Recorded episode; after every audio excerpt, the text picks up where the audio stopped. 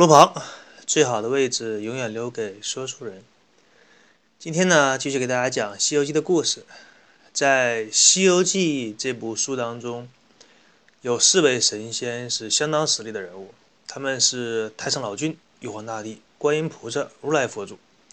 这四位不但实力高深莫测，而且呢，在群众的心目当中有一定的知名度和相当程度的了解。但是这个俗话说得好啊。低调才是最牛的炫耀，所以今天给大家介绍的这位神仙非常低调，平日里就是一个果农的身份，种点水果，而且给人感觉很神秘，也没有什么绯闻。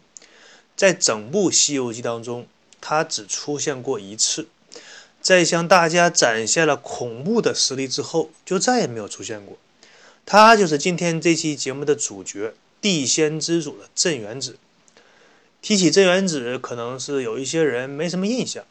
那么说一下武装观里的人参果，相信很多人就有一些记忆了。孙悟空怎么样？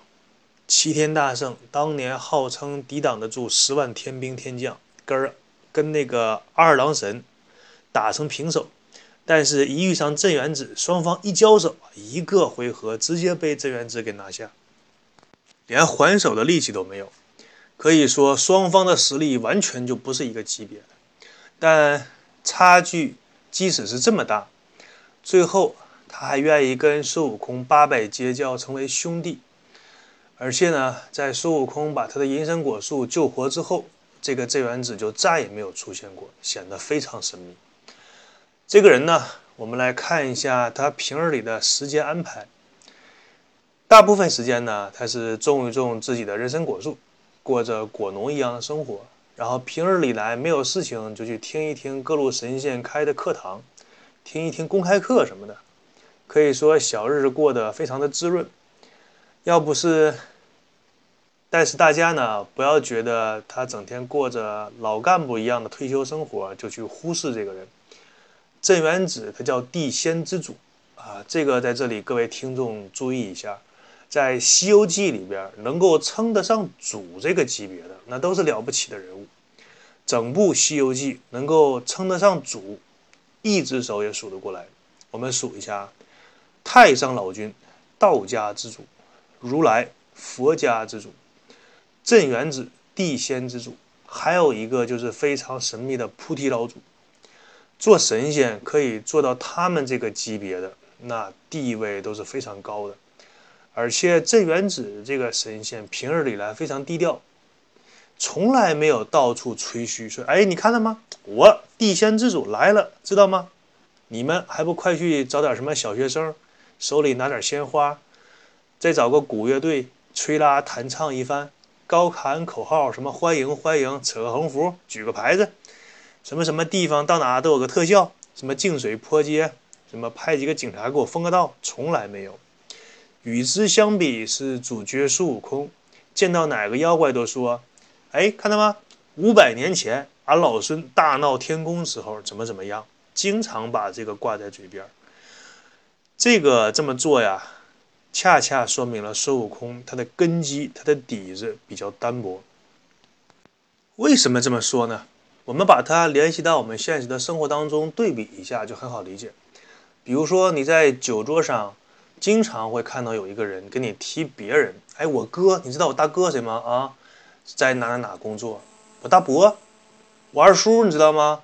哪哪哪，那那是我叔，你知道吗？我婶儿，你知道吗？管什么什么什么的，你知道吗？总跟你去提别人，那么这样的一个人呢，通常来说都不是什么太有名气的一个人。真正有名有腕的人，他不用提任何人，他本身自己的名气就足够，自己就是自己的名片儿。当年有一句很社会的话，说你不要在哥面前提别人啊，你要在别人面前多提提哥，说的也就是这个意思。所以说孙悟空啊，他和镇元子一比，那个根基要浅薄得多。但是镇元子这个人的辈分是怎么体现出来呢？《西游记》这部书的作者用了一个很巧妙的文笔，是借助着旁人嘴说出来的。他自己低调不能说，所以别人替他说。唐僧师徒四人在路过武装观的时候，镇元子当初那个时候正好不在观里，他去听元始天尊讲课去了啊，这就相当于我们现实当中某个老板参加什么培训班和高级 MBA 之类的，带着秘书上课去了。他临走的时候呢，吩咐自己的两个道童说：“有唐僧师徒呢会经过我们这里，到时候你要好好的招待他一下。”等唐僧师徒来的时候，一看，哎，这是个道家的一个道观。虽然说佛家、道家不是一个宗教啊，但还是要客气客气的。等进到大堂的中间，看到有香火供奉，但是供奉上只有两个字，不像别的道观都是放一些什么神像啊、神仙的牌位，没有，这里边就放了两个字，什么字呢？天地，天，苍天的天，地，大地的地，天地。唐僧这个人呢，一代名声啊，怎么说也是一个见过世面的人。但是从来没有见过供奉天地的，于是就好奇，哎，你们那个武装观怎么不供奉三清四帝、罗天诸神呢？然后武装观的道童，一个是清风啊，一个是明月，就回答啊，这个回答就太牛了。怎么回答的呢？他说，三清四帝是我师傅的朋友。九曜星君是家师的晚辈，你说的这些人，一个跟我师傅是一个级别的，一个还不如我师傅，那供奉他们不开玩笑吗？而且接下来他怎么说的？他说：“你别看着我们这供奉的是天地，这个天啊，它可以受得我们了的香火，这个地呀，还不一定受得了我们的香火呢。为什么这么说？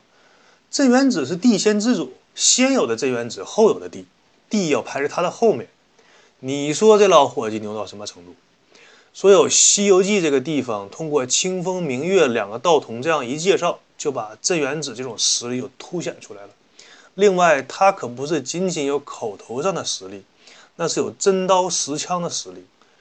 孙悟空推倒阴神果树，打算带着唐僧逃跑的时候，这个时候镇元子追上来了，然后他就跟镇元子交手，一招。把唐僧师徒四人全部拿下，袖里乾坤。这四个人呢，就像灰尘一样，被吸尘器唰的一下就吸了进去。我们看一下对战双方的实力，一边啊，镇元子一个人拿个拂尘往那一站啊，弱不禁风的样子；另外一边，齐天大圣孙悟空，掌管八万水兵的天蓬元帅猪八戒，然后当年在玉皇大帝身边当近身侍卫的沙僧。卷帘大将，三个人一二三一起上啊，根本就打不过，完全不是一个级别的。后来镇元子就把孙悟空给逼到什么程度？告诉孙悟空说：“你这个猴头，你给我听好了，无论怎么样，你也要把我的银生果树给我救活。”那孙悟空当年的小名也叫齐天大圣，说：“哎，那这样这样行啊，不就是给你救树吗？你等着，我给你找人去啊。”他去哪了呢？他去海外仙山。孙悟空找的谁？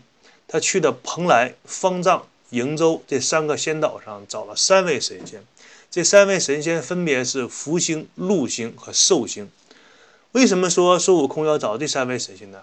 因为这三位神仙他统管着天下所有的花草树木。所以说，孙悟空去找他们。同时呢，这三位神仙在神仙当中的段位也是属于级别比较高的。但是他们一听孙悟空找他们的原因，就问孙悟空说：“你这一次得罪谁了呀？”然后孙悟空说：“我得罪镇元子了。”把这三位神仙给吓得呀，就直接跟他说：“你这泼猴，如此不识人！那镇元子乃地仙之主，我们虽然已是神仙，但你现在只是太乙闪烁，未入真流，怎能从他的手中逃脱呢？”这段话说的有些绕啊，就是他事实上解释了在《西游记》的体系当中，什么叫做地仙，什么叫做神仙，什么叫做天仙。因为根据这个历史典籍的记载，有一本道家的书叫做《中吕传道集》。啊，虽然说这些在老百姓看来都是神仙，但是各有不同啊。神仙也是分档次和等级的，这里给大家解释一下。首先说一下什么叫地仙。地仙呢，就是凡人修炼，你练到长生不老的境界，死不了了。虽然说你可以一直活着，但是你也上不了天，只能在人间待着，这个叫地仙。你像网上有一句流行语叫“你那么牛，你怎么不上天呢？”意思是你怎么不成神仙？有不少的妖魔鬼怪都是地仙这个等级的。那什么叫做神仙呢？神仙是你地仙之后再修炼，修炼到一定的层次，觉得哎，我在地上待着没什么意思啊，整天都是一些凡人，不跟你们一起玩了。那我去哪儿呢？去海外的一些仙山上待着，这个叫做神仙。那天仙是什么呢？啊，天仙比较牛，他是一开始就在天上待着，偶尔来人间看一看。搞个什么基层调研呐，普查一下老百姓的日常生活呀，看看老百姓的日子过得好不好啊，怎么样生活？然后继续回天上继续过着自己悠闲的小日子啊，上天宅着去，或者呢，给玉皇大帝在他的手下谋个什么一官半职，就进入到什么天庭公务员体系当中。这个就是地仙、神仙和天仙的区别。那么，为什么说孙悟空虽然是成仙，但是太乙闪术未入真流呢？